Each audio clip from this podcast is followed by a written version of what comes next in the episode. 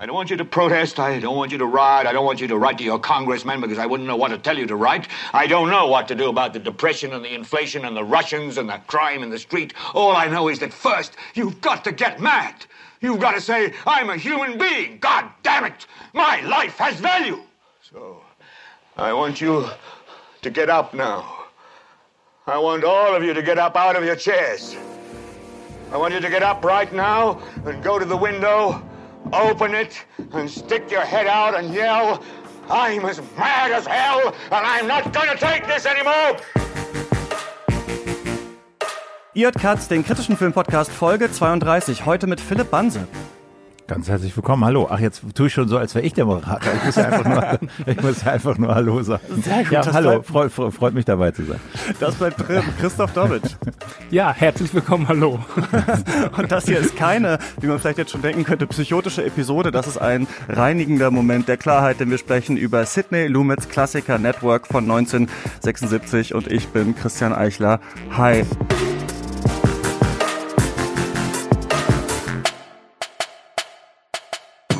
Philipp, wann hast du dich das letzte Mal hingesetzt um 20 Uhr vor den Fernseher und die Tagesschau geguckt? Das äh, hakt schon daran, dass ich keinen Fernseher habe. Also das ist, glaube ich, also wirklich bewusst hingesetzt, 20 Uhr, das muss so ein, zwei Jahre her gewesen sein oder so, irgendwann mal bei meiner Mutter oder sowas in der Gegend. Aber so richtig so Fernseher eingeschaltet im Sinne von Fernseher, äh, ja, also lange her, kann ich mich ja. nicht mehr dran erinnern. Wie läuft dein Nachrichtenkonsum so ab? Och, das ist natürlich viel telefonbasiert. Also ich habe so eine, natürlich diverse, ne, diese Netzwerke, Twitter und Facebook auch ein bisschen, aber eher Twitter. Und ich habe so eine App, die nennt sich Nuzzle, also N-U-Z-Z-E-L.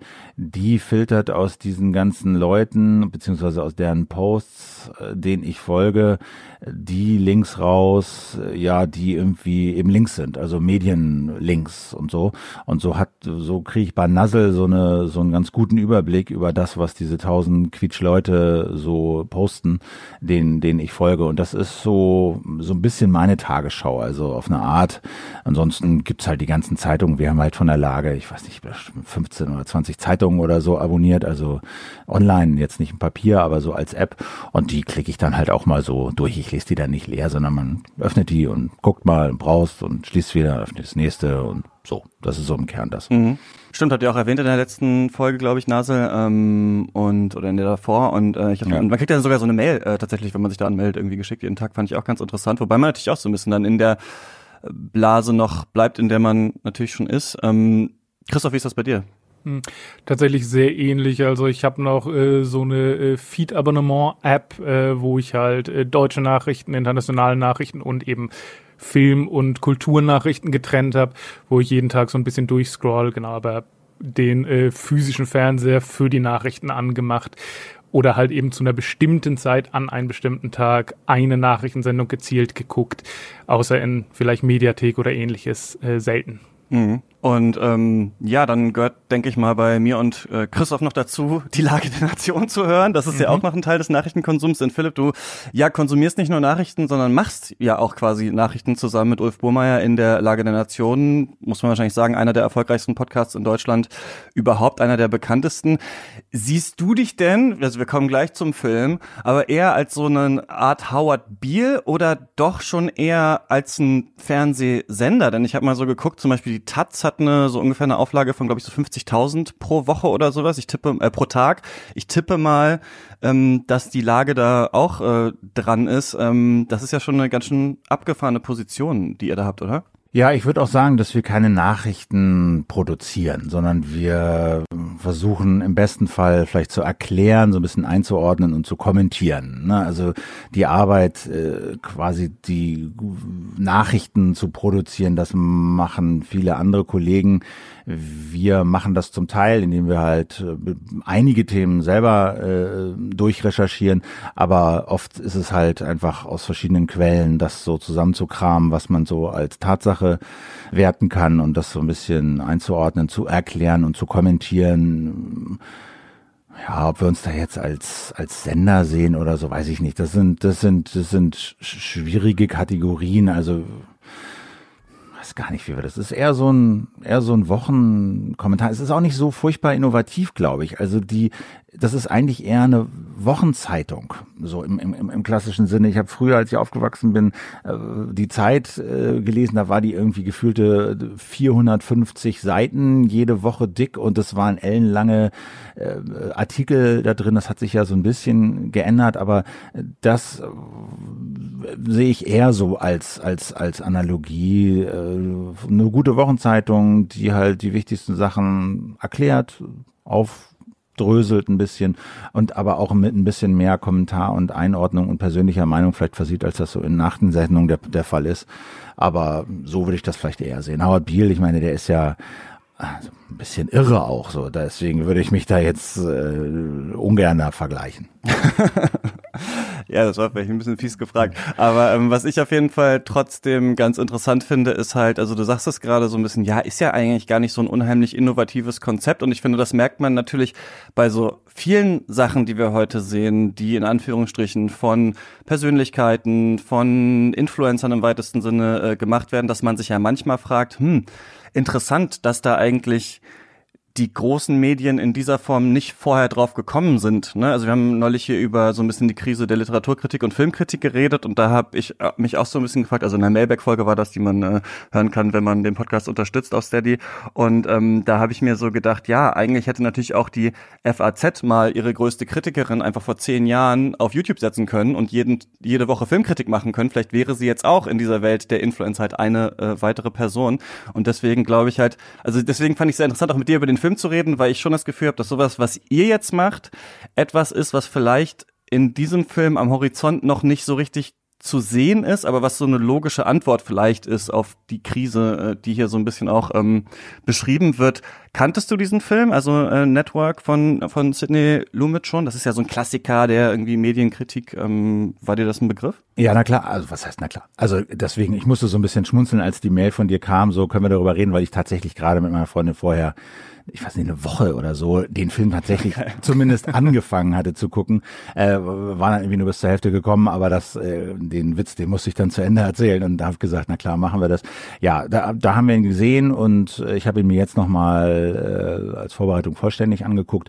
Und es ist tatsächlich so ein bisschen so. Ich meine, der Film hat ja sehr, sehr viele Ebenen, äh, aber die eine, an die ich auch denken musste, ist eben diese Ebene, dass äh, Howard Beale, also dieser Nachrichtenmensch, der dann zu so einer Art äh, Prophet hochstilisiert wird und sich da auch präsentiert, äh, ja schon auch äh, nach einer Mechanik funktioniert, die mich schon so ein bisschen auch an diese starke Personalisierung von Podcasts erinnert hat. Ja, also ohne mich jetzt auf dieselbe Warnstufe mit Howard Beale stellen zu wollen, aber die Mechanik ist schon eine ähnliche und das ist ja auch das, was diese, was diese, was diese äh, Spielfilm ähm, da Diane Christensen heißt sie, glaube ich, ne, äh, von Faye Tunnerman gespielt. Das ist ja auch das, was was was sie so moniert, dass es bisher zumindest zu der Zeit in dem Film also einen relativ stark kuratierten Einheitsbrei gab und äh, der ja auch so äh, sich widerspiegelt in der Reaktion der Regie, als er dann ankündigt, äh, nächste Woche oder nächsten Tag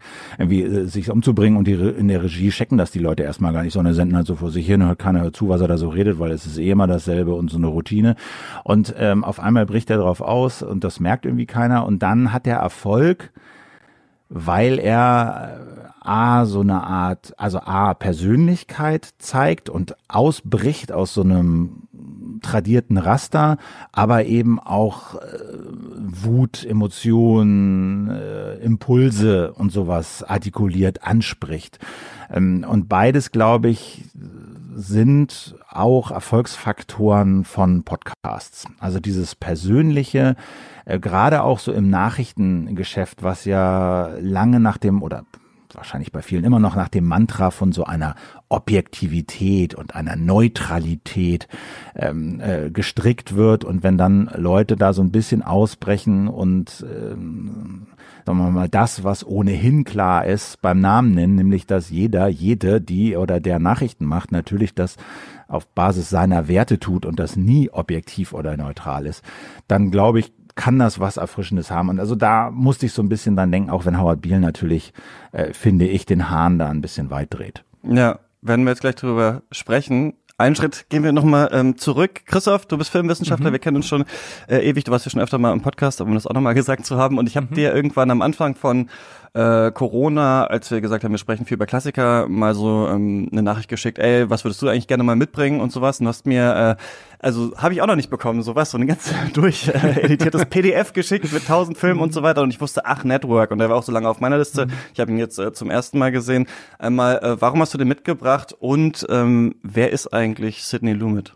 Ja, ähm, der Grund, warum ich ihn mitgebracht habe, ist, weil das ein Film ist, der mich persönlich schon wirklich sehr, sehr lange begleitet. Also ich glaube, es hat eine Menge damit zu tun, wann man Filme sieht. Und ich habe den halt gesehen, als ich gerade angefangen habe, mich für das Medium zu interessieren, als ich so kapiert habe, wie Räder ineinander greifen, wie halt äh, quasi die Magie zustande kommt. Und dann kam dieser Film in meinen Teenagerjahren und ich dachte, wow, das habe ich so noch nicht erlebt und das ist total spannend und äh, wie die Story funktioniert, wie die Figuren funktionieren, wie die Satire funktioniert.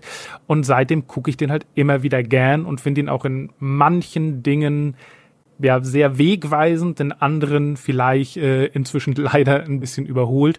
Und genau was Philipp auch eben gesagt hat, ich glaube, der hat ganz viele Ebenen, über die wir auf jeden Fall sprechen können. Und eine wurde eben auch schon angesprochen, diese Sache mit dem Personality Cult. Also da möchte ich mich vollkommen anschließen. Das Lage der Nation, äh, das Konzept ist die eine Sache, aber dass da halt diese beiden Moderatoren sind, denen man gerne zuhört, weil sie unterhaltsam sind, weil man ihnen vertraut und so weiter und so fort. Also dass man da quasi Personen hat, die was machen, ist, glaube ich, hier auch ein ganz starkes Thema. Gut, äh, Sidney Lumet, genau, ich habe was vorbereitet. Ich habe vorhin schon gesagt, ich bin äh, total in der Hasenhülle gegangen, weil die Entstehungsgeschichte des Films tatsächlich sehr, sehr interessant ist und da ein paar große Namen mitgemacht haben. Zwar, ich versuche jetzt mal sowohl Sidney Lumet als auch ein bisschen, was Network der Film gemacht hat, aber auch was der Drehbuchautor Paddy Chayefsky, der eine Menge mit allen zu tun hat, da reingespielt hat, ein bisschen zu verpacken und runterzudampfen. Fangen wir ganz schnell mit Lumet an, einer der großen Hollywood-Regisseure, 1924 geboren kam aus einer Schauspielerfamilie, war dann auch dementsprechend erstmal Schauspieler in Theater und Broadway tätig, dann beim TV und da hat er eine Menge Erfahrung gesammelt, die er auch in Network verarbeitet und wiedergegeben hat. Und später macht er eben Kinofilme.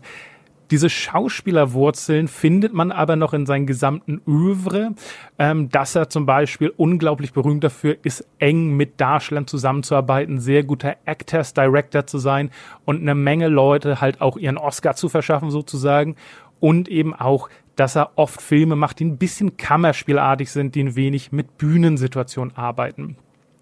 Direkt sein erster Film 1957, 12 Angry Men oder Die Zwölf Geschworenen, hätte halt gereicht, um den einen Platz im Filmpantheon zu sichern. Also auch einer der großen Klassiker der Filmgeschichte. Unzähligen Bestenlisten drauf, viele Preise, einer bis heute der bedeutendsten Justiz- oder Gerichtsfilme, die es gibt. Und danach hat er fleißig weitergemacht mit über 40 Filmen, die bis zu seinem Ableben gedreht wurden. Würde ich übrigens gerne mal mit Ulf drüber reden. 12 Angry Men, ja, genau.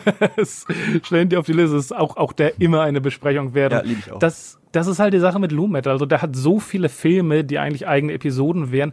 Und gerade in den 70ern hat er halt so einen enormen Run. Also äh, Serpigo mit Al Pacino, so eine Geschichte über Korruption in der Polizei basierend auf wahren Begebenheiten. 73, dann hat er 74 Mord im Orient Express verfilmt. 75 Dog Day Afternoon, wieder mit Pacino eine Bankraubgeschichte, auch der einer meiner All-Time Favorites. Und dann eben 76 Network. Wenn man Lumets Filme kennt, merkt man, dass es bisher keine echte Komödie gab. Und deswegen ist Network so ein bisschen Ausfreißer. Und ähm, der Punkt war halt, dass es nicht sein eigenes Projekt war, sondern eins, das ihm herangetragen wurde, nämlich eben von dem Drehbuchautoren Patty Chayefsky, der zu der Zeit auch schon Oscar gekrönt war. Und Network ist halt mindestens genauso sein Projekt wie Lumitz. Und die beiden haben ein für Hollywood ziemlich unübliches Gespann gebildet, weil normalerweise, wenn das Drehbuch durch ist, verschwindet der Autor. Hier war Chayefsky aber ständig am Set. Die haben so eine Arbeitsteilung gehabt, dass er sich quasi um die Dialoge kümmert, darum kümmert, dass seine Message weiter drin ist und hier und da beim Comedic Timing hilft. Und Lumit äh, leitet halt die Schauspieler an, holt die Performances raus und kümmert sich um die visuelle Gestaltung. Jetzt so ein, zwei Fakten zum Film an sich. Und auch da gehe ich nur auf große Schlaglichter ein, aber wer sich für mehr interessiert, dem sei das 2014er Buch Mad as Hell, The Making of Network and the Fateful Vision of the Angriest Man in Movies von David Itzkoff stark ans Herz gelegt.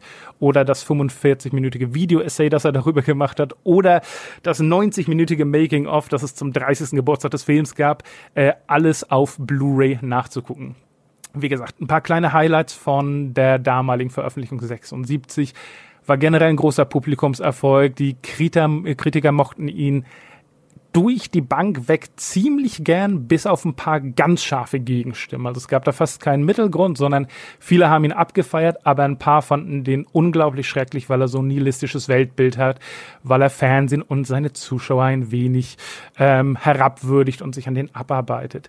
Der große Backlash kam aber von den Nachrichtensendern dieser Zeit. Die fanden den Film größtenteils unfair, fanden die Vorstellung, dass so ein quotenorientiertes, sensationsgeifendes Fernsehen sich jemals durchsetzen könnte, äh, als eine riesige Beleidigung und äh, haben das Ganze so ein bisschen versucht, A zu diskreditieren und B runterzuspielen.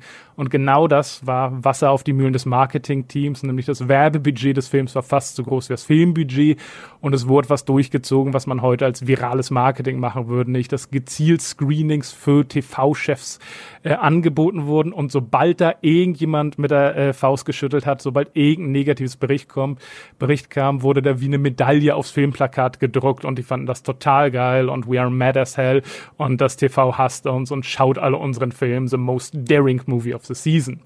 Ähm, was die Lage nicht gerade entschärfte, war, dass Lumit und Chayefsky gesagt haben, dass sie ganz wenig dazu erfunden haben, sondern dass alles, was man im Film sieht, entweder genauso passiert ist oder gerade so passiert. Ganz kurz nach dem Release kam auch dann die Oscars und auch die hatten eine große Besonderheit, die ich mal ganz kurz durchgehen muss, nämlich Network ist einer von nur vier Filmen bis heute, der fünf Schauspielernominierungen bekommen hat, also in allen großen Kategorien und in einer sogar doppelt. Er ist einer von nur zwei Filmen, der drei dieser Awards mitgenommen hat, der andere ist Streetcar Named Desire. Äh, Ned Beatty, der den Senderchef spielt, hat zwar keinen Oscar bekommen, aber hat für nur eine Szene eine Nominierung eingeheimst. Beatrice Straight hat auch nur eine Szene und ist mit knapp fünf Minuten bis heute die kürzeste Schauspielperformance, die je einen Oscar gewonnen hat.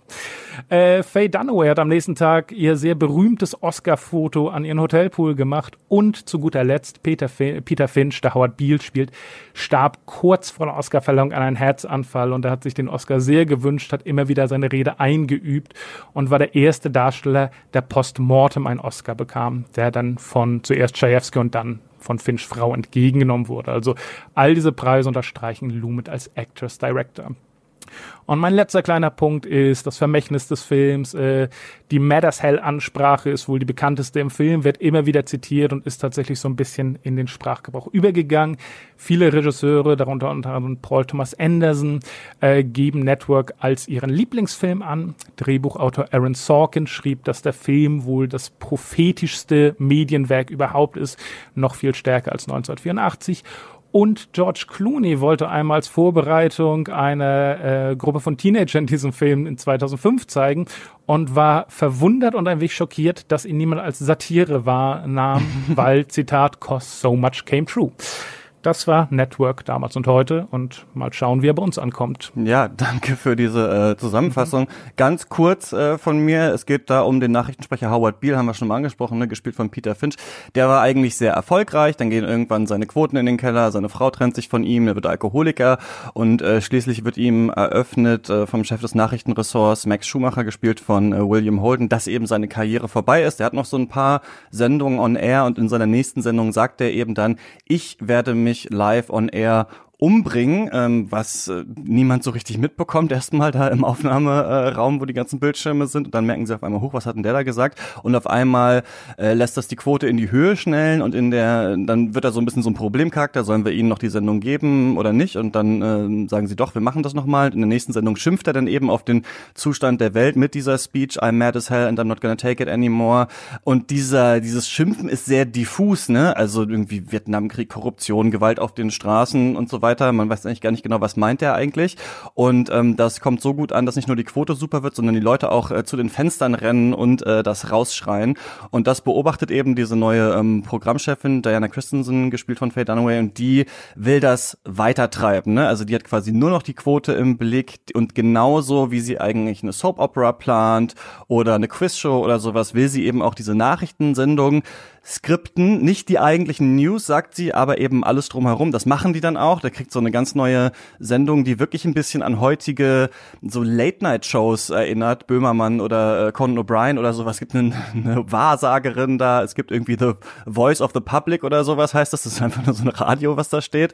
Und das Interessante ist, dass wir gar nicht so ganz mitkriegen, was eigentlich genau in dieser Sendung passiert. Gibt nur so ein paar Ausschnitte. Und dann geht es aber so weit, dass äh, Howard Beale, der quasi wieder so ein bisschen rehabilitiert ist, der so ein großer Star ist, dann so eine Wahrheit ausspricht, nämlich dass der Sender halt übernommen werden soll von einem anderen Netzwerk. Und das wollen dann aber die Investoren eigentlich nicht mehr so richtig.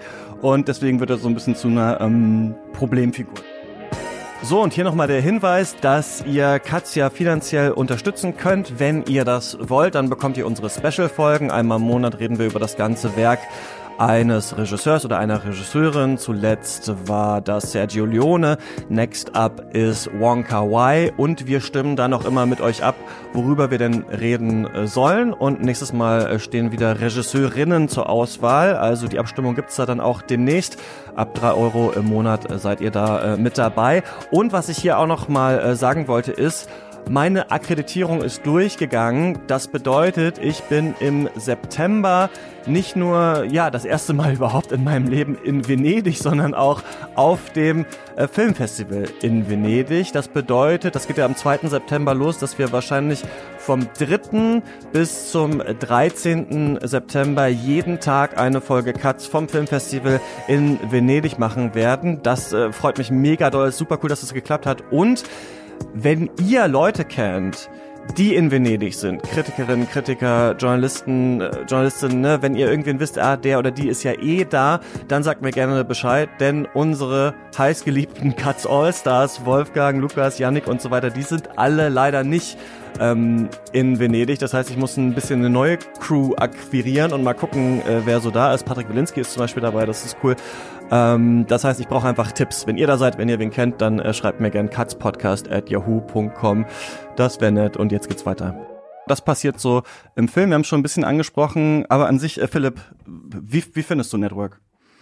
Also ich finde den äh, guten, absolut sehenswerten Film, weil er eben so wahnsinnig viele Ebenen hat, äh, die so zum Teil wir mal, sich heute äh, widerspiegeln, wiederfinden lassen. Zum Teil ist es prophetisch, zum Teil ist es, was diese Persönlichkeits Ebene angeht, äh, etwas überdreht und findet sich, finde ich, nur äh, in Teilen heute wieder. Äh, sehr viel, finde ich, Parallelen gibt's natürlich zu Donald Trump, da kann man, wir wollen, auch noch drüber reden. Also ich finde ihn interessant, weil man wirklich so viel durchdeklinieren kann. Das heißt nicht, dass es alles überhaupt nicht in Erfüllung gegangen ist oder über ein eins zu eins in Erfüllung gegangen ist. Aber es gibt so viele Schichten, äh, die man heute als Schicht wiederfindet und man kann sie mit der Art und Weise vergleichen, wie sie in dem Film beschrieben ist. Und dann findet man große Differenzen, sehr große Differenzen, kaum Differenzen, prophetische Sachen, die heute in Erfüllung gegangen sind und kann auf diese Weise mit dem Vergleich doch eine Menge lernen über heute. So und deswegen neben der ganzen klar schauspielerischen Leistung und Regieleistung und so, wenn man es jetzt rein mal über den den den inhaltlichen Erkenntniswert über heute äh, sich unterhält, äh, würde ich sagen, sind das die Gründe, warum das ein super absolut sehenswerter Film ist. Und ich glaube, das liegt auch so ein bisschen an der Form. Also ich habe ihn jetzt auch das erste Mal gesehen, aber das ist ja ein Film, der einfach sehr inhaltsgetrieben ist. Ne? Also wir haben das ja heute so ein Kino wenig eigentlich noch. Also es gibt mhm. vielleicht, wir sehen das vielleicht bei sowas wie Spotlight oder The Big Short oder sowas. Also es soll ein System gezeigt werden, hier eben die Medienlandschaft und vielleicht auch noch äh, das kapitalistische System, das Wirtschaftssystem und so weiter. Und wir sehen das so an ganz klaren Charakteren aufgebaut, die die ganze Zeit etwas mit sich verhandeln. Nämlich, was soll da eigentlich im Fernsehen laufen und wie sollen wir das eigentlich ähm, umsetzen? Und es wird geredet, geredet, geredet. Das hat einen großen, ne, so eine satirische äh, Ebene. Gleichzeitig, wenn man aber schon äh, weiß, was so alles passiert ist, hat man das Gefühl, nö, es könnte eigentlich tatsächlich genauso sein und denkt nur manchmal so bei einzelnen Punkten, also wo wahrscheinlich früher Leute gedacht haben, das ist eine komplette Karikatur, denkt man heute so ein bisschen, okay, die beiden sind vielleicht ein bisschen zu krass, aber der Rest mhm. wirkt eigentlich schon ähm, ganz plausibel. Und ich glaube auch da, die eben die ganze Zeit über eine Sache äh, streiten und tatsächlich aber auch alle so gut gespielt sind und so interessant eigentlich sind als Charaktere so, macht er tatsächlich, finde ich, viele Ebenen auf, die man ähm, ansprechen kann. Was findest du denn, welche von denen findest du denn interessant, Christoph? Ja, das ist, äh, das ist eine ganz spannende Frage, weil es halt eben so eine Ensembleleistung ist. Was ich interessant finde, ist, dass der erste Satz, den man hört von einem Erzähler oder vielleicht von einem äh, quasi äh, Meta-Nachrichtensprecher ist, der sagt, this is a story of Howard Beale. Und wir gehen eigentlich in unserer Seekonvention davon aus, okay, jetzt ist dieser Howard Beale und der hat seinen Job verloren und dreht ein bisschen durch und jetzt lernen wir den kennen und sehen seine Höhen und Tiefen. Aber das stimmt ja überhaupt nicht. Also es ist zwar die Story von Howard Beale, weil er alles äh, in Bewegung hält quasi, aber es ist gar keine Geschichte über Howard Beale.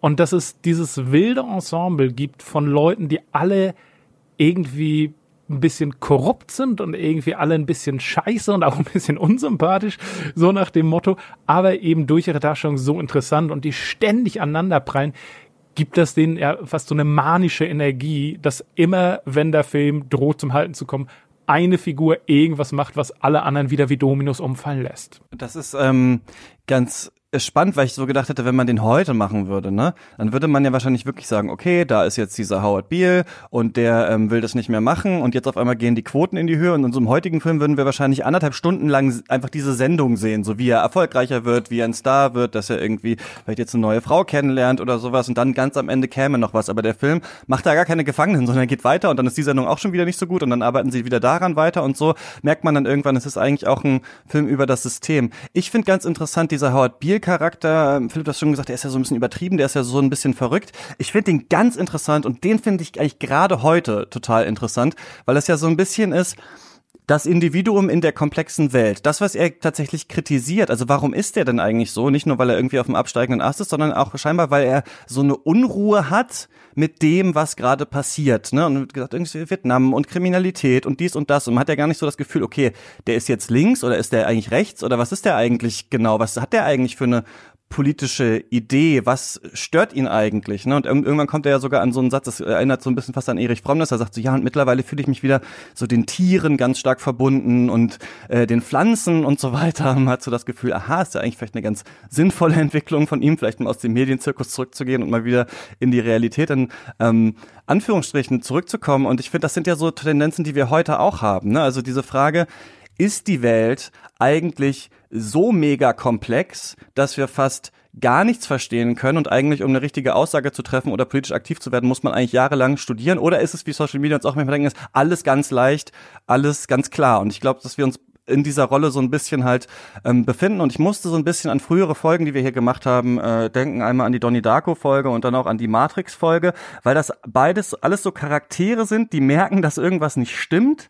Die wachen auf und predigen dann irgend so eine Art von Revolution. Also vielleicht bei Donnie Darko gegen die verlogene Gesellschaft, die Eltern, die Schule, ne, Neo gegen die Matrix, die Maschinen und so weiter. Und die Frage ist halt so ein bisschen, aber was eigentlich bei Howard Beale? Und ich war bei ihm total erinnert an Figuren wie Attila Hildmann, wie Xavier Naidu, wie auch Ken Jebsen vielleicht. Also, ja, also und es gibt aber so in dieser, also ich habe das Gefühl, in dieser Welt ist aber noch nicht möglich, er macht jetzt auch einen Podcast oder er macht jetzt einfach seinen eigenen YouTube-Kanal, sondern er ist halt auch immer noch in dieser Medienwelt so drin. Aber und die versuchen ihm halt wieder, also die versuchen das kritische Potenzial sich so wieder einzuverleiben. Und deswegen finde ich ihn also gerade bei ihm dachte ich, du hast auch Trump vorhin genannt, da, ihn fand ich eigentlich sehr interessant. So eine diffuse Wut und auf einmal wird er ja religiös, er will die Antwort wissen, was ist jetzt die Antwort? Und dann ist er da bei diesem Konzernchef, der sagt es ihm und dann glaubt er das auch.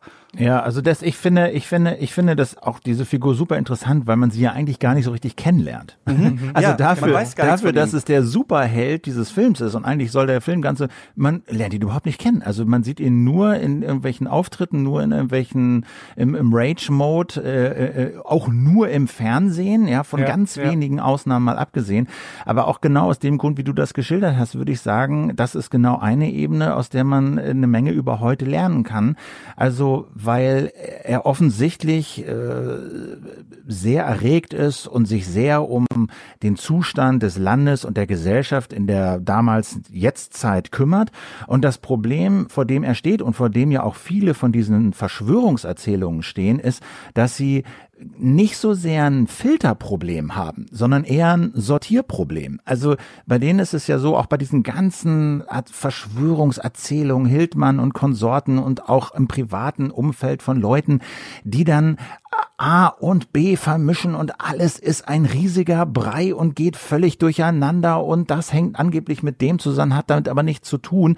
Und das ist ja auch der Eindruck, den man bei seinen Reden bekommt, wo man erstmal so denkt, ja, äh, das stimmt, das stimmt, aber was hat das damit zu tun ja. und wie kommt er jetzt dahin? Und das ist genau letztlich diese Erzählungsmechanik, die er anwendet, die auch diese ganzen Verschwörungserzählungen auf den Demos und Hildmann und rauf und runter und im privaten Umfeld jetzt äh, äh, benutzen, indem sie alles miteinander vermischen und man immer nur denken will, Leute, einmal durchatmen, Impulskontrolle, Wut bitte einmal ausschalten und Gehirn insofern anschalten, dass man anfängt zu sortieren. Was hängt mit was zusammen? Was ist welches Kapitel? Was gehört wohin? Was hat mit was wirklich nichts zu tun? Und das ist so ein bisschen das Thema, mit dem wir uns ja auch heute äh, beschäftigen, wo viele Leute eben das Gefühl haben, sie sind von der Realität überwältigt und äh, das Pro Problem haben, dass sie an sowas wie Zufall oder Pech gehabt oder äh, äh, Fehler menschliche Fehler nicht glauben können, sondern unterstellen allem ein System und eine Verschwörung. Mhm. Und äh, ich glaube, ähm, und das, was du auch gesagt hast, das finde ich auch interessant, dass so ein Charakter, den gibt's natürlich heute auch in den Medien, aber auch außerhalb der Medien. Und er war halt in einem System, aus dem er nicht wirklich ausbrechen konnte. Und das, äh, der Konflikt zwischen dem System und ihm hat für ihn recht weitreichende und fatale Folgen. Und heute wäre so jemand vielleicht ausgewichen, hätte seine eigene Show gemacht, ja, Ken FM, solche Leute. Ähm, insofern finde ich, äh, ist das eine Parallele, auf der man sehr viel heute wiedererkennen kann. Ja, also ich stimme euch da beiden komplett zu und äh, würde es halt auch da sogar noch ein bisschen äh, weitertreiben. Also für mich ist ein großes Motiv des Films, was er nicht zeigt. Also wir bekommen gar nicht so viel von der Welt mit, wie sie damals ist oder wie die Nachrichten entstehen oder nicht mal so sehr so viel, wie die Bevölkerung gerade drauf ist, außer die paar Leute, die auf ihren Balkons äh, sind und irgendwie äh, nach draußen was Und brüllen. die Zahl, ne, die Quote. Ja. Genau, die Quote, die Quote bekommen wir mit, sondern wir bleiben in den Echolon der Senderchefs und Howard Beale ist halt eine so kathartische Figur. Ich habe auch keine Ahnung, worauf der wütend ist. Mich hat's, Christian, wo du beim Film vergleichen warst, so ein bisschen an Fight Club erinnert, wo irgendwie so eine Ideologie äh, kolportiert wird, auf die man erstmal total anspringt auf einem emotionalen Level, bis man anfängt, die zu hinterfragen.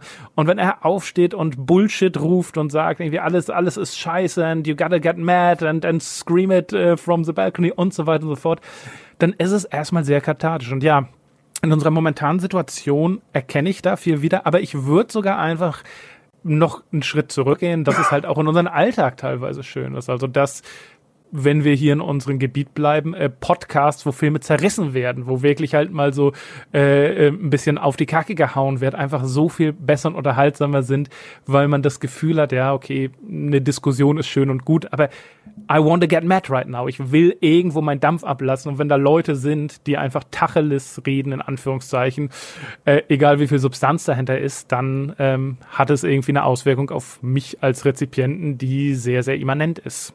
Ja, ähm, ich finde vor allem, also ich finde einmal noch diese, so eine, heute haben wir auch so eine Esoterik-Ebene und ich frage mich das manchmal, wenn Leute so esoterisch werden, ne? Also das kommt mhm. ja oft und das ist auch bei Neo und diesen anderen Charakteren so und auch bei Fight Club. Ich würde sagen, der Grund, nur einmal zu sagen, Erich Fromm hat mal gesagt, die, die Gesunden sind die Kranken und die Kranken sind die Gesunden. Er meinte damit die, die krank sind, also die, die vielleicht auch psychische Krankheiten haben und so weiter so sind vielleicht auch krank, weil die Welt auch ungerecht ist, ne, weil wir große äh, Verteilungsprobleme haben und so weiter und so fort. Also, dass man irgendwie aufgebracht ist, dass man irgendwas sieht und sich denkt, das kann doch nicht sein und äh, ich, ich werde jetzt wütend. Diese Wut auf das System an sich ist ja gar nicht so schlecht und auch diese, wie sich Esoteriker manchmal dann und Esoterikerinnen flüchten in Achtsamkeit, Meditation, Yoga und so, das halte ich auch alles für noch eigentlich relativ sinnvoll. Vielleicht erstmal auf sich beziehen, erstmal schauen, so, wie bin ich eigentlich und dann schauen. Aber dann driften Leute halt meistens ab in wieder einen neuen Glauben, ne? In eine neue Sache so und für zahlen dann irgendwie, weiß ich nicht, 5000 äh, Euro, um auf irgendeinen Retreat zu, äh, Retreat zu gehen, wo dann aber eigentlich gar nichts, also wo dann wieder nur noch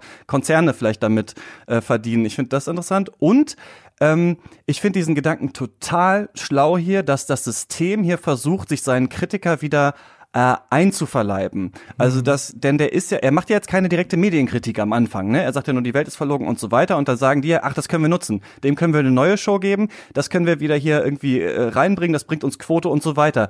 Bis es zu dem Punkt kommt, dass er selber das Mediensystem kritisiert ab dem Punkt merken die, scheiße, hier läuft irgendwas falsch, jetzt müssen wir irgendwas ähm, dagegen tun. Das finde ich ganz interessant. Das haben wir ja oft auch so bei Marken oder sowas, die versuchen, ähm, Gillette ja, versucht zum Beispiel eine feministische Werbung zu machen oder sowas. Also man, es ist auch immer im Kapitalismus halt möglich, so die Kritik so sich auch mit einzuverleiben und dann auch wieder zu verkaufen. Und ob das solange die Zahlen stimmen. Ist. Genau, solange, weißt du, die, solange Zahlen die Zahlen stimmen. Das ist ja, das ist ja, das ist ja diese andere Ebene, diese absolute Durchkommerzialisierung äh, von Show sowieso, aber auch von Journalismus, wo es dann wirklich am Ende, es geht nur um die Quoten. Wie du diese Quoten erreichst, ist egal. Du kannst auf alles schimpfen, du kannst äh, alles sagen.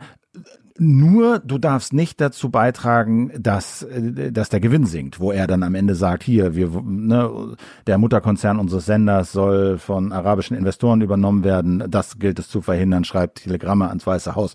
In dem Moment äh, schaltet das System auf Stur und ähm, ja, entledigt, äh, entledigt sich seiner auf brutale Weise.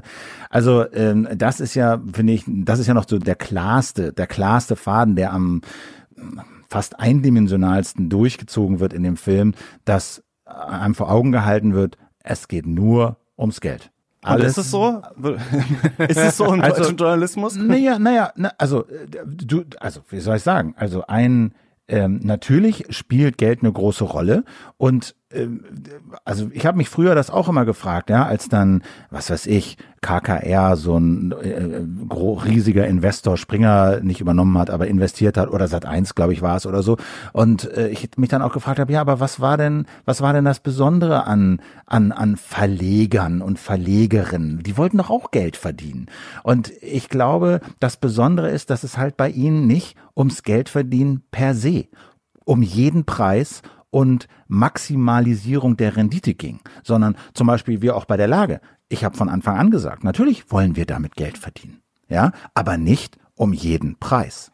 Ja, und nicht äh, nur um das Geld verdienen zu wollen, sondern das ist ein Job, wir halten ihn für wichtig, der macht uns Spaß, wir wollen da viel Zeit drin, also muss man ihn auch bezahlen und wir müssen da Geld verdienen. Aber ich glaube, diese Balance, die ist halt beispielsweise in diesem Film auch völlig aus dem Ruder gelaufen, weil diese News Division, diese Nachrichtenabteilung in dem Konzern wird ja auch als die kritisiert, die immer Verluste macht und immer schon Verluste gemacht hat. Und das war ja auch lange Zeit okay, weil wir wissen, es ist alles teuer. Aber damit ist jetzt Schluss, weil Verluste wollen wir nicht. Also strukturieren wir das alles um. Und diesen, diesen Deal zu sagen, ja, wir wollen Geld verdienen. Aber wir müssen nicht 25, 30 Prozent Rendite machen, weil wir einen verlegerischen Auftrag haben, weil wir einen publizistischen Auftrag haben und der kostet Geld und deswegen geben wir uns mit sieben Prozent äh, zufrieden. Das ist der entscheidende Unterschied, der hier aufgebrochen wird und der auch in, in Deutschland ja immer weniger eine Rolle spielt. Ähm, ich würde tatsächlich an der Stelle noch eine Ebene mit reinbringen. Also ich habe also jetzt schon irgendwie drei, drei, vier Sachen, wo ich denke, wow, hier kommt so viel zusammen in diesem Film. Und zwar,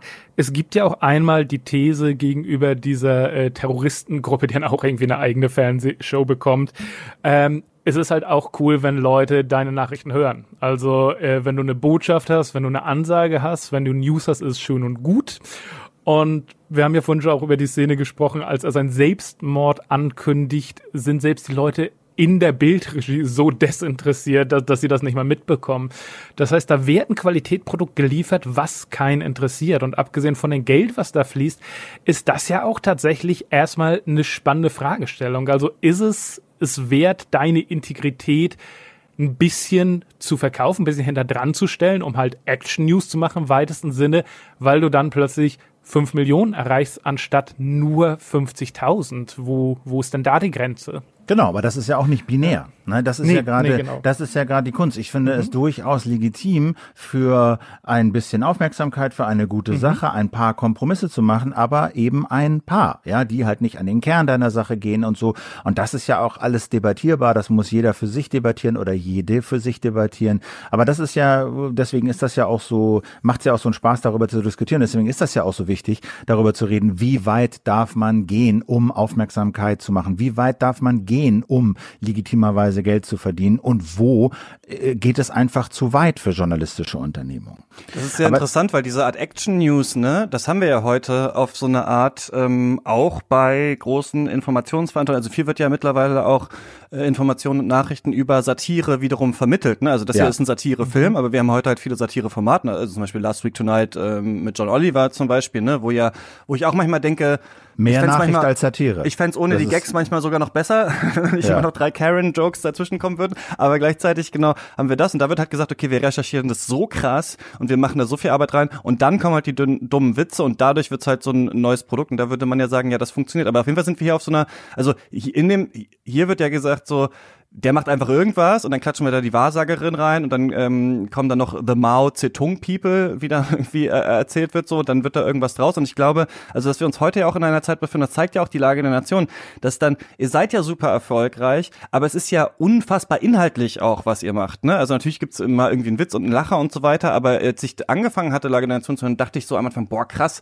dass sie in dieser Geschwindigkeit eigentlich so viel inhaltlich äh, reden. Ich weiß gar nicht, ob ich das äh, mir anhören kann komplett und irgendwann ähm, kriegt man es ja dann so ein bisschen rein und es geht dann irgendwie besser und so weiter. Und es zeigt ja, glaube ich, schon, dass wir in so einer, also dass dieses Influencer-Zeitalter, was wir haben, gar nicht halt komplett negativ ist, sondern tatsächlich ja auch gut ist, weil man damit ja komischerweise den Inhalt an Personen binden kann, glaubhafter machen kann und irgendwie besser verkaufen kann. Interessant war zum Beispiel Katz, der Podcast, den ich mache, der war, war ja vorher bei Detektor FM, bei dem Sender, er hieß Shots, dann musste er da aufhören und dann habe ich gesagt, ich mache das selber. Und das hat einen riesen Gewinn gebracht, als Leute gemerkt haben, das ist gar kein Podcast, den jetzt quasi Detektor FM gemacht hat und Christian hat das moderiert, sondern der hat das eigentlich eh vorher schon alles gemacht und jetzt macht er es alleine gecrowdfundet weiter irgendwie. Das hat einen riesigen Gewinn gebracht. Das fand ich selber total interessant, weil für mich aus der Innensicht hat sich gar nichts geändert eigentlich äh, daran, aber irgendwie schafft das so eine andere Ebene. Ja.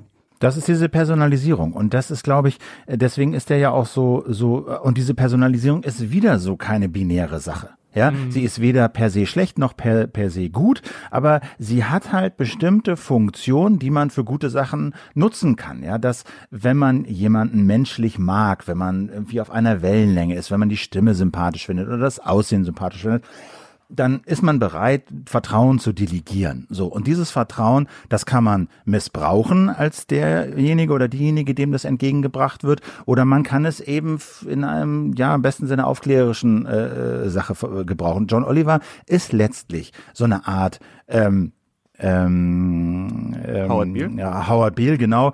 Ähm, nur, in, nur halt jemand, der, da- der die Welt vernünftig sortiert. So, nichts anderes macht er. Er ist jemand, der das extrem persönlich, extrem engagiert, manchmal wütend äh, rüberbringt, mit einem Witz versieht. Aber an sich ist das eine journalistisch durchrecherchierte, halbstundenlange Geschichte, die mir ein Mensch erzählt. Und es ist relativ klar, dann kommt alle paar Minuten irg an irgendeiner Pointe halt ein Witz und dann geht's aber mit der Geschichte weiter. Und äh, insofern war diese, war diese, war diese, war dieser Film auch total prophetisch.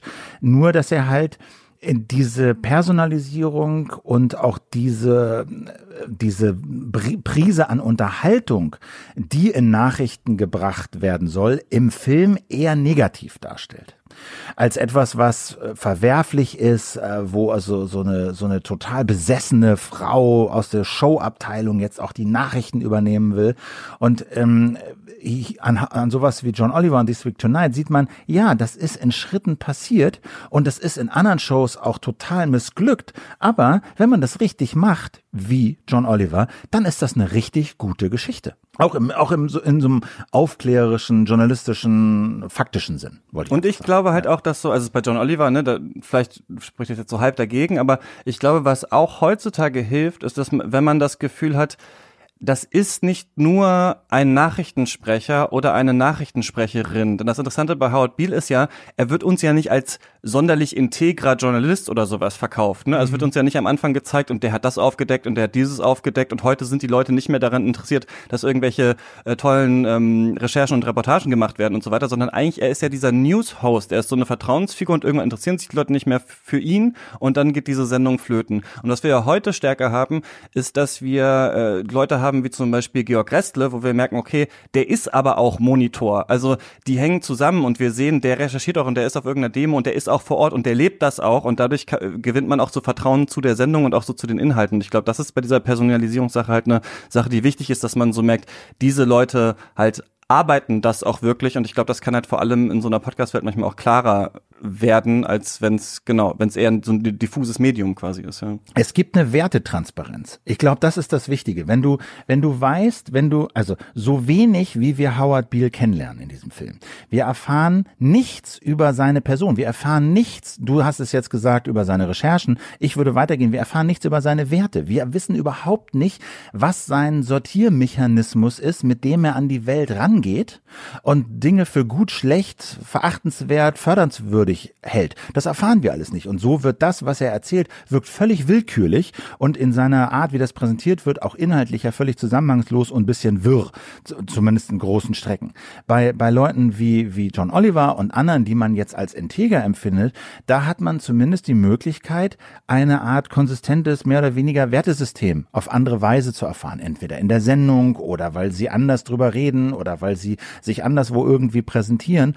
Und so entsteht Vertrauen, weil man das Gefühl hat, aha, das sind die und die Werte, die teile ich vielleicht nicht alle, aber durchaus viele und ich kann nachvollziehen, anhand welcher Kriterien sie, ihr, sie sich ihre Welt ordnen und sie sich die Welt uns erklären.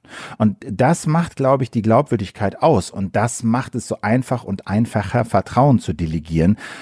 Und wie wichtig sozusagen diese Wertetransparenz ist, zeigt eben auch dieser Film, weil sie dort überhaupt nicht dargestellt wird und alles, was Biel sagt, völlig wirr und äh, A ist, aber eben auch wirkt, weil wir, weil wir ihn überhaupt nicht kennen. Wir wissen überhaupt nicht, was der für wichtig hält und was er für unwichtig hält. Da würde ich direkt ein ganz kleines bisschen anschließen, weil ich finde halt filmisch trifft äh, Sidney Lumet und eben auch Pettichevsky, die treffen hier beide so viele clevere Entscheidungen, die auch auf einer Metaebene funktionieren.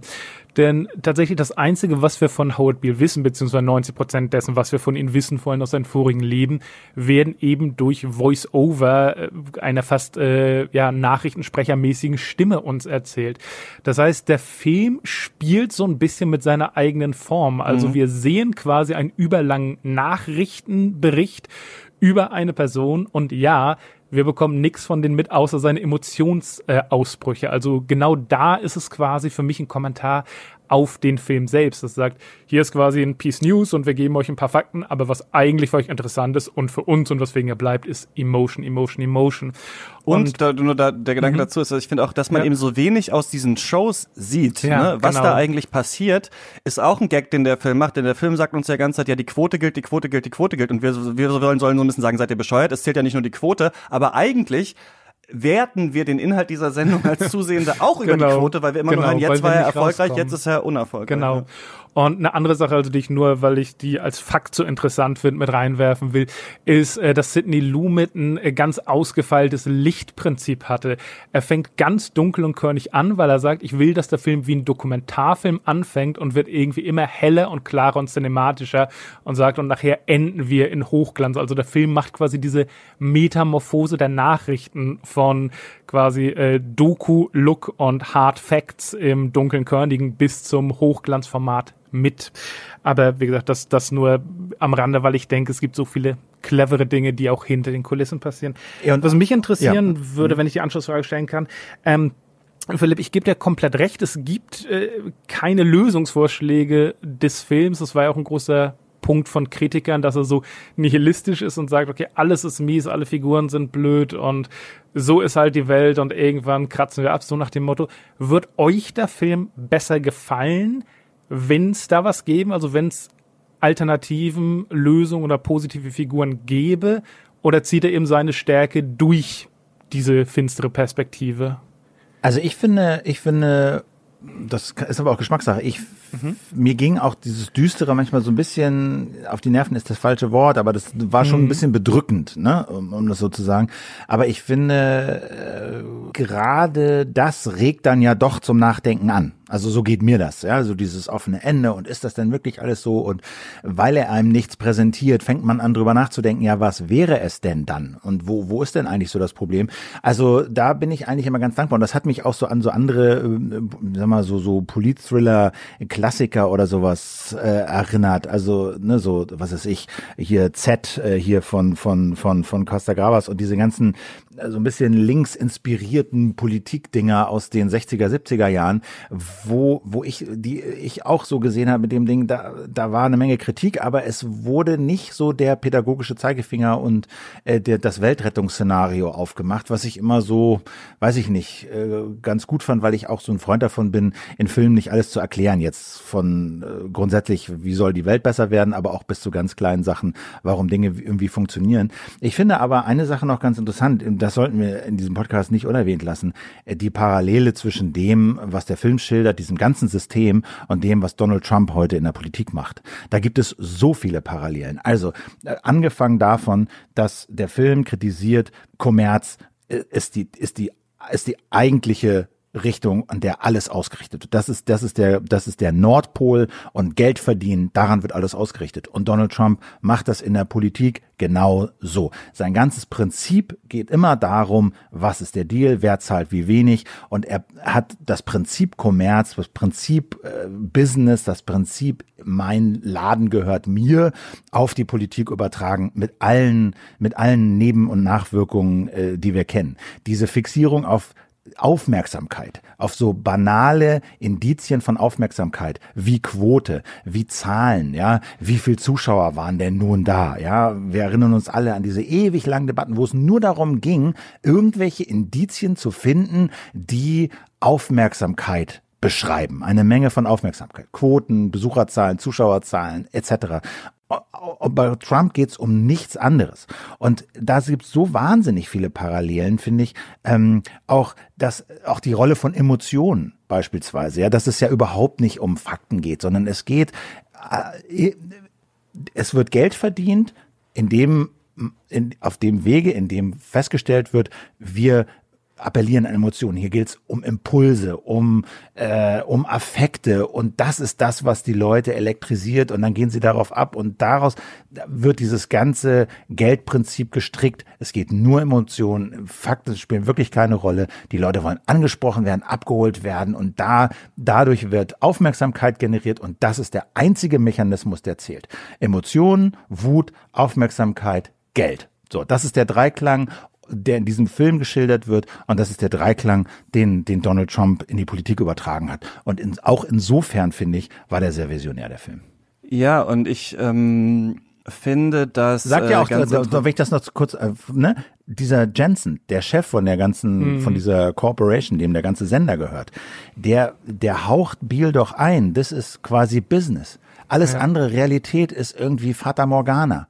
Die Welt ist Geld, Geld regiert die Welt und das ist unsere Religion und damit geht ja dann Biel wieder los und das ist dann seine neue Message und damit geht's dann ja irgendwie auch bergab.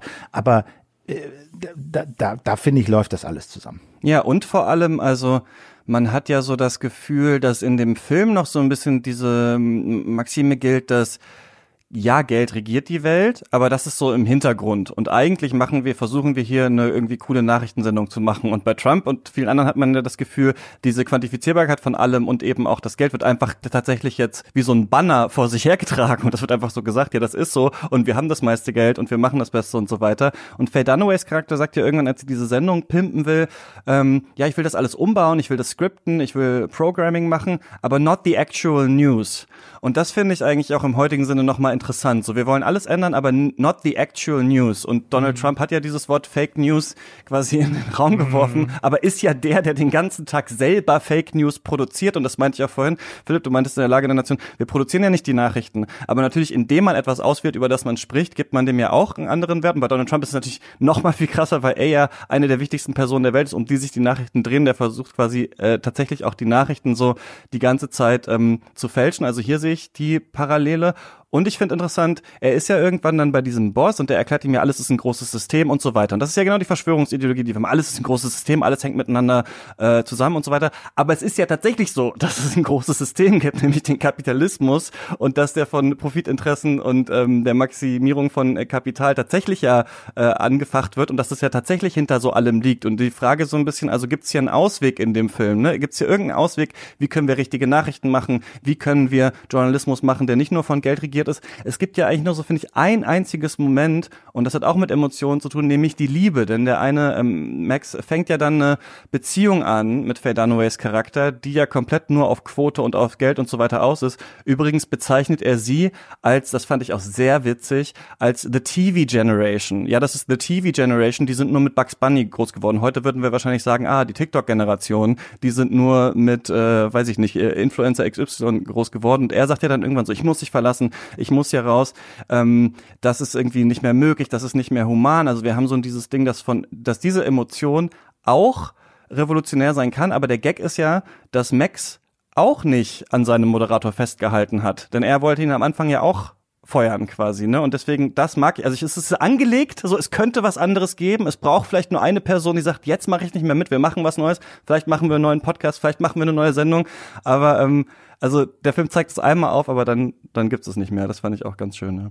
Ja, ich möchte äh, ganz äh, am Rande noch bemerken, wie super witzig ich die Szene mit Senderchef Jansen finde, äh, die so dermaßen aus dem Nix kommt, obwohl plötzlich seine ja. große Ansprache hält und Biel in seinen Sitz zusammenhockt und er einfach fünf Minuten am Schreien ist, bis er sagt, am I getting through to you?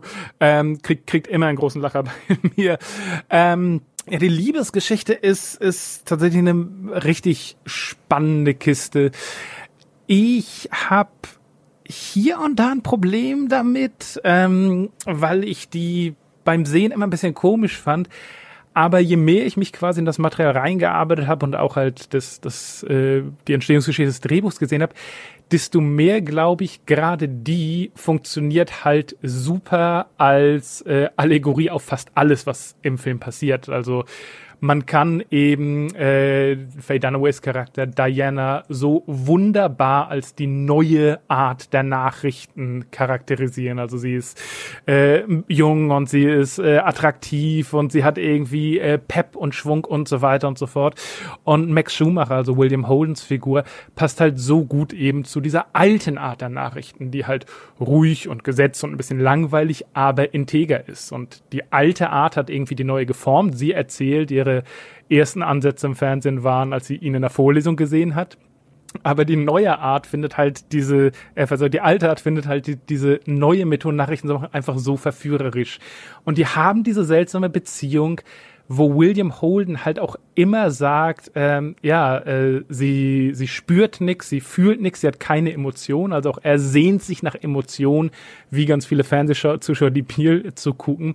Und er sagt auch einmal zu seiner Frau, äh, keine Sorge, ich komme zurück, weil ihr Leben funktioniert in drei Akten und sie hat sich schon ausgerechnet, ich bin hier der alte Typ, der einen Seitensprung mit der jungen Frau macht und nachher tragisch zu seiner Ehefrau zurückkommt. Also was da auf so einer allegorischen und auch auf einer Metaebene passiert und was eben diese Liebesbeziehung ist und was nicht, äh, finde ich ganz, ganz interessant einfach zu entpacken. Ich habe eine, das wir müssen über der Zeit, ich habe eine Frage ja. noch an Philipp, weil mich das wirklich interessieren würde. Und zwar ähm, ist das, äh, wir sind jetzt in einer vielleicht neueren Zeit, die ähm, Personalisierung in der Medienwelt ähm, schreitet weiter voran. Ich habe es am Anfang schon mal kurz angesprochen, es gibt ja diesen ne, Spider-Man-Satz, mit großer Macht kommt große Verantwortung. Wir sind ja mittlerweile in etwas, wo diese, ähm, die Influencer und Influencerinnen mittlerweile, also Rezo oder sowas, ja mehr Macht, mehr Auflage eigentlich haben als die großen deutschen Zeitungen und so weiter und eben die Lage der Nation auch sehr ähm, erfolgreich ist du, äh, es ist ja so ein Projekt unter Freunden, was ihr macht, aber es wird eben einfach immer erfolgreicher. Es wird wie so eine Instanz in der Medienwelt. Wie geht man denn mit dieser Verantwortung um, dass man nicht das Gefühl hat, ich habe jetzt mal im Nebensatz irgendwas gesagt, das war vielleicht falsch und das haben jetzt aber 100.000 Leute gehört äh, und ähm, denken jetzt vielleicht, das stimmt oder so. Das ist ja auch schon wirklich eine krasse Situation, oder? Ja, es ist natürlich, also wie soll ich das sagen? Aber da habe ich, da habe ich eher so das Gefühl, da gelten die Maßstäbe, äh, sind für mich die gleichen, ob ich jetzt das vor 20 Leuten mache oder vor 200.000. Weil das Bestreben ist, äh, als erstes müssen die belegbaren Tatsachen müssen stimmen. So. Und wir wollen nicht spekulieren. Ja, wir wollen versuchen zu erklären, aber es gibt äh, Aussagen und diese, diese Tatsachenbehauptungen, die müssen stimmen. Jetzt ist das insofern eine Herausforderung, weil dieses Format mehr oder weniger frei gesprochen ist. Wir haben Stichworte, aber wir haben letztlich alles frei formuliert. Und damit einher geht eben, dass man manchmal Sätze sagt, die man nicht aufschreiben würde, beziehungsweise wenn man sie aufschreiben würde, drüber lesen würde, sagen würde, ja, ne, das streichen wir. Das ist Quatsch. Das können wir so nicht machen. Das kommt vor, das ist aber dem Format geschuldet und der Mehrwert dieses Formats, finde ich, ist so groß, dass ich diese, diese Kosten, wenn man das mal so formulieren will, bereit bin in Kauf zu nehmen. Die Folge davon ist und der Art die Art damit umzugehen, ist eben dann in der nächsten Folge zu sagen, irgendwie so eine halbwegs brauchbares Fehlermanagement zu haben. Zu sagen, ähm, ja, wir haben gesagt, hm, das war falsch. Ist doof, soll nicht passieren. Passiert in so einem Format, wie es ist, frei gesprochen und ein Dialog und so, eben manchmal, aber wir korrigieren das dann halt. So, ne? Das ist so ein bisschen unser, unser, unser Art, damit umzugehen. Aber diese Verantwortung, weiß ich nicht. Also, die finde ich, also die spüre ich jetzt nicht mehr als äh, vor drei Jahren, als es weniger Hörer und Hörerinnen gab, sondern die, die, die Kriterien und der Anspruch an uns ist eigentlich der gleiche geblieben. So. Dann kommen wir zum Ende von der Network-Besprechung. Ähm, Philipp, muss man diesen Film gesehen haben? Also, ich finde, wenn man sich für Medien interessiert, was heißt muss man, ne? Also, man kann auch über Medien und Politik nachdenken und reden und kluge Sachen sagen, ohne ihn zu sehen. Aber wer sich für Medien interessiert und auch gerade für Medien heute und eben auch, das finde ich das Interessante daran, für Politik interessiert, der oder die sollte sich den angucken, weil man eben, wie wir, glaube ich, in der letzten Stunde ganz gut herausgearbeitet haben, eine Menge lernen kann. Und es gibt wahnsinnig viel Ebenen und es gibt wahnsinnig viel äh, Punkte und Facetten, über die man reden kann, über die man sich Gedanken machen kann und äh, die man an die heutige Welt anlegen kann und äh, bei dem Vergleich ein bisschen was lernen kann. Insofern würde ich sagen, lohnt sich auf jeden Fall. Christoph muss man. ähm, ich glaube tatsächlich nicht, dass man muss, weil eine der großen Schwächen ist, dass der Film so stark von der Realität eingeholt wurde, dass er manchen Leuten bestimmt unspektakulär vorkommt. Aber ich finde schon, dass man sollte. Also ich habe das Gespräch mit euch sehr genossen und wir sind noch nicht mal zu Marshall McLuhan gekommen, äh, der hier irgendwie Front and Center mit seinen Thesen vertreten ist. Äh, für mich ist es einfach ein wunderbar zynischer Blick auf einen Wendepunkt der äh, TV-Geschichte und glänzt eben durch sein fantastisches Ensemble, was ich nochmal dreimal unterstreichen will, wie viel Spaß mir es einfach gemacht hat, diesen Darstellern zuzugucken, die auf querliche und bizarre Weise aneinanderprallen. Ich glaube, das meiste bekommt man eben raus, wenn man halt diese Hintergedanken, die wir jetzt ganz ansatzweise äh, angedacht haben, mitnimmt, wenn man guckt, aha, okay, hier ist eine spannende Allegorie, da ist eine interessante Situation und so weiter und so fort. Und vor allem, wenn man damit klarkommt, äh, dass man ungefähr zwei Stunden in einer grauenhaften, äh, finsteren Welt mit äh, lauter schrecklichen Figuren gefangen ist, die aber grandios gespielt sind. Ja, ich würde auch sagen, man sollte den auf jeden Fall ähm, gesehen haben, gerade um dann darüber zu diskutieren, um zu schauen, was findet man heute noch wieder, was nicht, um tolles Schauspiel zu sehen, um mal so einen ganz äh, stringent radikal erzählten Film eigentlich mal zu äh, sehen. Und ähm, ja, schreibt uns gerne auch eure Meinung dazu. Vor allem würde mich auch interessieren, da konnten wir auch nicht ansprechen, aber wie auch die Hörer und Hörer diese Art Black Panther Bewegung, die man vielleicht auch, weil ich habe den Film so gesehen und dachte so, aha, nur weißes Ensemble, außer irgendwie dann gibt's so einen Doorman, der ist schwarz und dann später kommt ja aber tatsächlich auch noch die politische Bewegung und da wird auch gesagt, die sind natürlich auch äh, die kommunistische Partei und sowas auch einfach mit Geld zu kaufen und so weiter. Da kann man schon auch noch ein bisschen was reinlesen. Haben wir nicht alles geschafft, aber äh, muss ja auch nicht sein. Was ist der letzte äh, andere gute Film oder die letzte andere gute Sache, die ihr so ähm, gesehen habt? Äh, ja, ich musste ein bisschen überlegen, weil ich ein bisschen so in meinem YouTube-Universum versunken bin bei so ein ja. paar Themen. Guckst du und, viel äh, Filme und Serien eigentlich? Ähm, also es hat so ein, hat so ein bisschen nachgelassen. Ich habe das eine Zeit lang wirklich sehr, sehr intensiv und viel gemacht und in letzter Zeit eher ein bisschen weniger, muss ich ganz ehrlich sagen. Ich, ich habe auch in der Vorbereitung überlegt, warum ist denn das eigentlich so? Ähm, es geht vielen, glaube ich, so, ja. Ja, und das hat äh, irgendwie, äh, muss ich, obwohl das Angebot ja explodiert und es immer mehr mhm. wird und immer mehr und auch wirklich gute Qualität, aber das hängt eher, glaube ich, mit so einem Filterproblem zusammen. Ich habe so ein bisschen davor kollabiert, weil ich mag, also das ist auch so ein bisschen, ich habe überhaupt kein Problem, mich vor YouTube zu setzen und mich da durchzuklicken von einem interessanten Video zum nächsten und da so ein bisschen zu brausen, was guckt, was, was, was interessiert mich denn jetzt? Aber das, bei Netflix kriege ich das überhaupt nicht hin. Ich finde das sowas von deprimierend, äh, da in eine Serie reinzugucken, zu gucken, ob die mir gefällt und dann nee und dann die nächste und dann so. Und äh, dieser Vorschlagmechanismus bei Netflix, der funktioniert für mich nicht so richtig weiß ich nicht. Also vielleicht sind das so zweieinhalb Gründe. Jedenfalls, also ich war neulich äh, noch halt über einen Film gestolpert, also The Report, war auch mal bei uns Werbung äh, geschaltet worden äh, für diesen Film.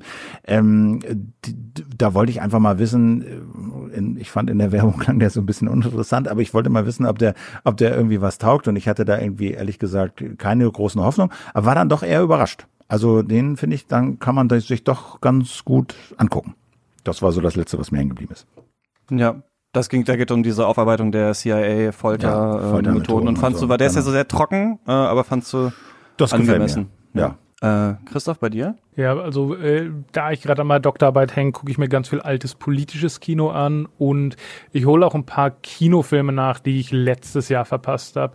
Ähm, unter anderem von Jennifer Kent, den sehr äh, harten und etwas zähen Australien-Western The Nightingale habe ich geschafft, der nichts für schwache Nerven ist, aber sehr interessant über das, was er aussagt und auch über Kolonialgeschichte und Rolle der Frau eben in Afrika, äh, Verzeihung, Afrika, Australien natürlich. Und ein anderer Film, wo ich mich sehr gefreut habe, dass der jetzt so zugänglich ist, ist die sehr starke Doku I Am Not Your Negro. Auf YouTube ist, mittlerweile sogar schon, ne? Genau, YouTube, Bundeszentrale für politische Bildung hat den gratis, Netflix hat den gratis, also im Zuge der aktuellen politischen Ereignisse ist das was, was man sich äh, auf jeden Fall angucken kann und ich glaube, da auch sogar sollte. Alles klar. Dann ähm, vielen Dank dass ihr mit mir über äh, Network geredet habt. Natürlich, ähm, für alle, die das noch nicht kennen, äh, kann man mal in die Lage der Nation reinhören. Vielleicht ist ein Podcast, haben vielleicht einige schon gehört. Ähm, von Philipp und Christoph. Ähm, ja, da werden wir dann deine, deine Doktorarbeit irgendwann lesen wahrscheinlich. danke, dass ihr da wart. Ja, danke, danke für die Einladung. Hat Spaß gemacht. Wir hören uns wieder in der nächsten Woche. Ich bin jetzt im Urlaub, zwei Wochen, aber wir haben vorproduziert und äh, zwar spreche ich mit ähm, Ole Niemann und Christian Baron äh, über den Film äh, Der letzte Mieter, mal einen deutschen Film. Also hören wir uns dann hier in der nächsten Woche wieder. Äh, macht's gut, bis dahin. Viel Spaß im Kino und beim Stream. Ciao.